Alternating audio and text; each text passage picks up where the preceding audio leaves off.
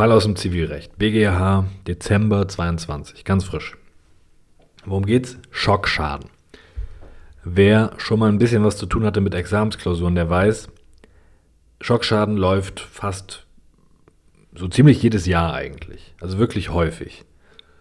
Ist immer dieselbe Grütze, kann man gut lernen. Läuft sehr regelmäßig und jedes Mal, wenn es da ein neues BGH-Urteil zu gibt, dann läuft das auch früher oder später. Gerade wenn es wie jetzt eine Rechtsprechungsänderung gibt. Deswegen super examensrelevant und es gibt da auch immer noch so ein paar Komplementärnormen, die man nicht vergessen sollte. Man kann auch noch ein paar Zusatzprobleme einbauen. Man kann so einen Schockschaden auch im 7 StVG prüfen, um das mal ein bisschen abzuwandeln. Das bietet sich einfach sehr gut fürs Examen an. Der Fall hier, also der Sachverhalt, ist eigentlich nicht so wichtig. Das kann man mit Millionen Sachverhalten bilden. Hier im vom BGH entschiedenen Fall war der Kläger ein Vater, der hat eine Tochter und die Tochter wurde sexuell missbraucht. Und dadurch, auch während des ganzen Strafprozesses gegen den Täter und so weiter, hat der Vater schwerste Depression, ist arbeitsunfähig, alles möglich. Also ärztlich diagnostiziert geht es dem richtig schlecht. Ich lasse jetzt mal das Medizinische weg, habe ich selber keine Ahnung von. Aber der ist dadurch, hat er psychische Beeinträchtigung. Und deswegen will er jetzt Schmerzensgeld von dem Schädiger seiner Tochter. Das ist der Originalfall. Ich sage euch jetzt, was ihr macht, wenn das in der Klausur läuft. Ist nicht so schwer, muss man nur einmal gehört haben. Äh, man kann das Ganze auch super verkomplizieren, aber das muss man nicht machen fürs Examen. Darauf kommt es da nicht an, das sind immer recht klare und simpel zu lösende Fälle, die da laufen. Unser Vater will Schmerzensgeld. Die haben keinen Vertrag oder sonst was, also sind wir im 823.1. Setzt voraus, eine Rechts- oder Rechtsgutsverletzung, das ist ein Unterschied, die zurechenbar durch eine Verletzungshandlung des Schädigers verursacht wurde, in rechtswidriger und schuldhafter Weise. So, steht da alles auch drin. Erster Prüfungspunkt also immer eine Rechts- oder Rechtsgutsverletzung, also eine Schutzgutsverletzung. Eigentum ist ja kein Rechtsgut, sondern ein Recht. Deswegen diese Differenzierung. Rechtsgüter, Leben, Körper, Gesundheit. So, Gesundheitsverletzung ist, muss man sich irgendeine kurze Definition merken, jede Beeinträchtigung der inneren Funktion. Nicht so wichtig. Grundsätzlich jede Beeinträchtigung der inneren Funktion. Und jetzt geht der Schockschaden los. Normalerweise laufen 823 1 ja so, dass irgendein anderer mich verletzt, mein Auto kaputt macht, mir die Nase bricht, irgendwas. Ich bin betroffen davon, dass ein anderer mich verletzt. Das ist der Normalfall vom 823.1. In diesen Schockschädenfällen läuft der Hase aber anders. Der Schädiger verletzt da nicht direkt mich, der bricht nicht mir die Nase. In Schockschadenfällen tut der Schädiger einem anderen weh, einem Dritten, und weil es dem Dritten schlecht geht, geht es mir schlecht. Das ist der typische Schockschadenfall. Der Schädiger verletzt also unmittelbar nur den Dritten und mittelbar, weil es dem Dritten schlecht geht, mir. Also die Verletzung des Dritten vermittelt für mich dann auch noch eine eigene Verletzung. Das sind Fälle der mittelbaren Rechtsgutsverletzung. Ein Dritter wird verletzt, ein Dritter wird an seinem Rechtsgut geschädigt. Und weil der geschädigt wird, geht es jetzt auch mir schlecht. Habe ich vielleicht eine Gesundheitsbeeinträchtigung? Das sind die typischen Schockschädenfälle. Und der klassische Fall wäre, dass irgendjemand stirbt durch eine Handlung des Schädigers. Ich erfahre davon, das ist mein Sohn. Und dann geht es mir ganz schlecht. Der Schädiger hat nur meinen Sohn überfahren, der hat nicht mich überfahren. Aber weil mein Sohn jetzt tot ist, überfahren wurde, fahrlässig, geht's mir scheiße. Und weil es mir scheiße geht, weil der Schädiger einen anderen verletzt hat, will ich jetzt auch noch was vom Schädiger. Mittelbare Verletzung. Das sind diese Schockschädenfälle. Und da muss man schon bei der Gesundheitsverletzung, so die JPA-Musterlösung, bei der Gesundheitsverletzung einsteigen. Grundsätzlich das und das. Aber hier ist das ja eine rein psychische Störung infolge der Verletzung eines Dritten. Klausur, auch psychische Störungen können eine Gesundheitsbeeinträchtigung im Sinne von 823.1 darstellen. Allerdings wird das Merkmal der Gesundheitsverletzung, Gesundheitsbeeinträchtigung in den sogenannten Fällen des Schockschadens, also bei mittelbaren Rechtsgutsverletzungen, einschränkend ausgelegt. Das schreibt man einfach so in die Klausur. Diese ganze Schockschadenkacke, das sind im Endeffekt vier Sätze, die man auswendig lernt und dann kann man da jede Klausur lösen. Also grundsätzlich Gesundheit erfasst. Gesundheit umfasst auch psychische Störungen. Bei mittelbaren Rechtsgutsverletzungen, also bei Schockschadenfällen, wird das aber einschränkend restriktiv ausgelegt. Das schreibt man in seine Klausur. Warum wird das restriktiv ausgelegt?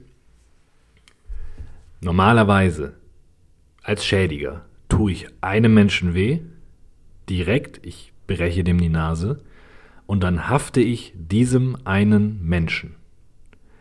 Das ist eine ganz klare Haftung, das ist versicherbar, da ist alles okay dran. Wenn jetzt aber jedes Mal, wenn ich einem Menschen die Nase breche, die komplette Familie von dem ankommt, also wenn ich A die Nase breche, dann will der Schmerzensgeld und Schadensersatz. Und dann kommt die Familie. Und da kommen B, C, D, E, F, G, H.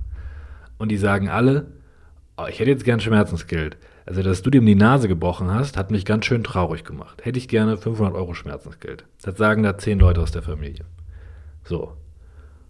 Und die waren vielleicht auch traurig dadurch. Ne, die waren seelisch erschüttert. Kann das sein, dass die dafür jetzt Schmerzensgeld kriegen? Nee. Diese ganze Schockschadenrechtsprechung gibt es, um eine Ausuferung der Haftung bei mittelbaren Rechtsgutsverletzungen zu vermeiden. Es soll nicht so sein, dass man einem die Nase bricht und dann zehn Leuten haftet. So, und wie wird denn das Merkmal Gesundheitsschädigung jetzt eingeschränkt? Das wurde immer doppelt eingeschränkt. Es mussten bei so psychischen Störungen, wegen also eine mittelbare Rechtsgutsverletzung, dieser Begriff sollte irgendwann mal gedroppt werden in der Klausur, gibt es zwei Voraussetzungen, gab es, damit das eine Gesundheitsschädigung im Sinne von 823 ist. Erstens, diese Störung, die der Geschädigte erlitten hat, die muss, Achtung, pathologisch fassbar sein pathologisch fassbar. Das wird der Korrektor unterstreichen in der Klausur. Pathologisch fassbar. Diese Störung muss Krankheitswert haben. Hier geht es nur darum, diese bekackten Begriffe hinzurotzen in die Klausur. Das ist nicht schwer, man muss nur diese Begriffe lernen. Diese Störung, diese Gesundheitsbeeinträchtigung, die muss pathologisch fassbar sein und Krankheitswert haben. Das heißt, dass ein Arzt da irgendwas diagnostizieren kann. Diese Störung muss eine gewisse Erheblichkeit haben, eine Erheblichkeitsschwelle überschreiten, damit eben nicht jeder Angehörige ständig kommen kann und sagen, ich war traurig, bitte gib mir Geld. Es muss mehr sein als das. Es muss eine gewisse Erheblichkeit haben. Jetzt kommt die Stelle, die in dem Urteil hier relevant ist, nämlich 100 Jahre lang, zweite Voraussetzung, es muss nicht nur Krankheitswert haben, sondern das, was der erleidet, unser Geschädigte, muss noch viel schlimmer sein als das, was nahe Angehörige in solchen Fällen in der Regel erleiden.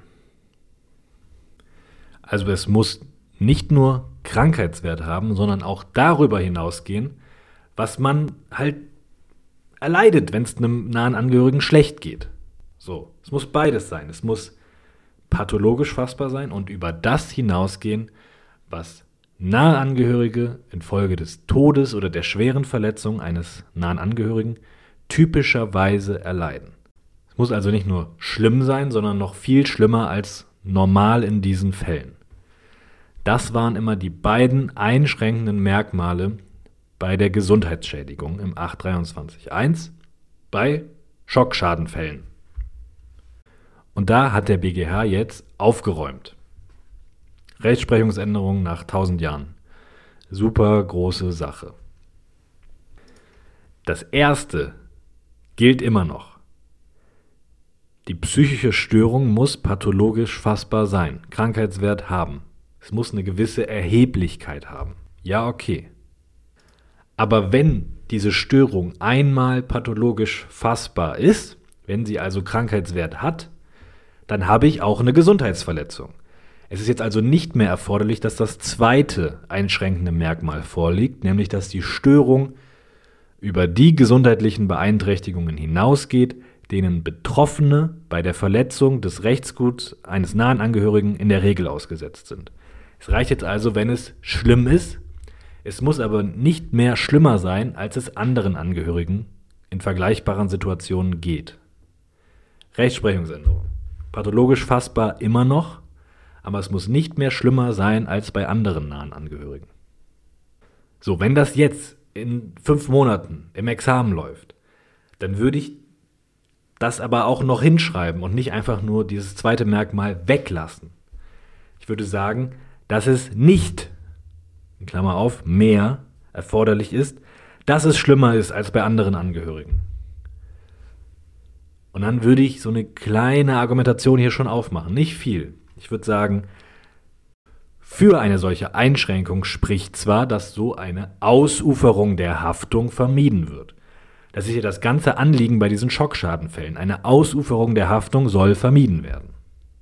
Das spricht zwar dafür, dass es ganz super schlimm sein muss, so wird eine Haftung oft vermieden, aber dagegen spricht entscheidend, dass das zu unbilligen Ergebnissen führt.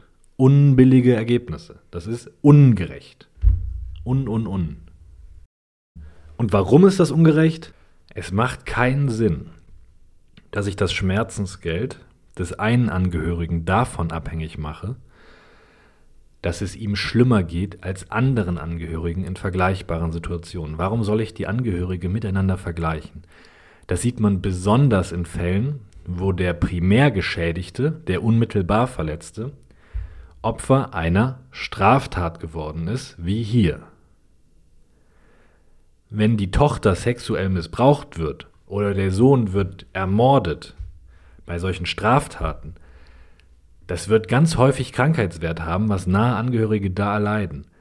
Deswegen ist es dann auch normal, dass nahe Angehörige ganz schwer betroffen sind, dass die richtig daran zu knabbern haben, was da passiert ist. Denen geht es allen durch die Bank super schlecht. Und nur weil es allen schlecht geht, soll jetzt keiner Schmerzensgeld kriegen. Nur der, dem es ganz besonders schlecht geht. Das macht doch keinen Sinn, hier so einen Vergleich zu machen zwischen dazwischen, welchem Angehörigen geht es denn am schlechtesten. Also nochmal, das Argument ist, wenn ich hier Vergleiche anstelle mit anderen Angehörigen in vergleichbaren Fällen, so eine Vergleichsrechnung, führt das zu unbilligen Ergebnissen. Denn gerade wenn der Primärgeschädigte, das Primäropfer, Opfer einer Straftat geworden ist, daran sieht man das einfach am deutlichsten, dann geht es allen Angehörigen super kacke in allen vergleichbaren Fällen. Und gerade denen, denen es am schlimmsten geht, in den schlimmsten Fällen, denen kann ich ja nicht das Schmerzensgeld absprechen. Die müssen das alle kriegen. Und nicht nur der, der komplett daran zugrunde geht. Deswegen diese Rechtsprechungsänderung. Das Argument reicht vollkommen für die Klausur. Wenn man überhaupt hier ein Argument bringt, ist das ganz toll.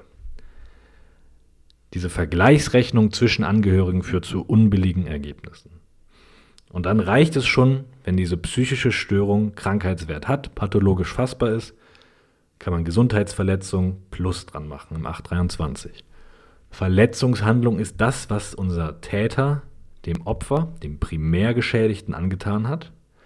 Und drittens Zurechnung. Hat diese Verletzungshandlung zurechenbar zu dieser psychischen Störung geführt, zur Gesundheitsverletzung? Wir brauchen also einen Zusammenhang zwischen Verletzungshandlung und unserer, die wir hier prüfen, unserer Rechtsgutsverletzung.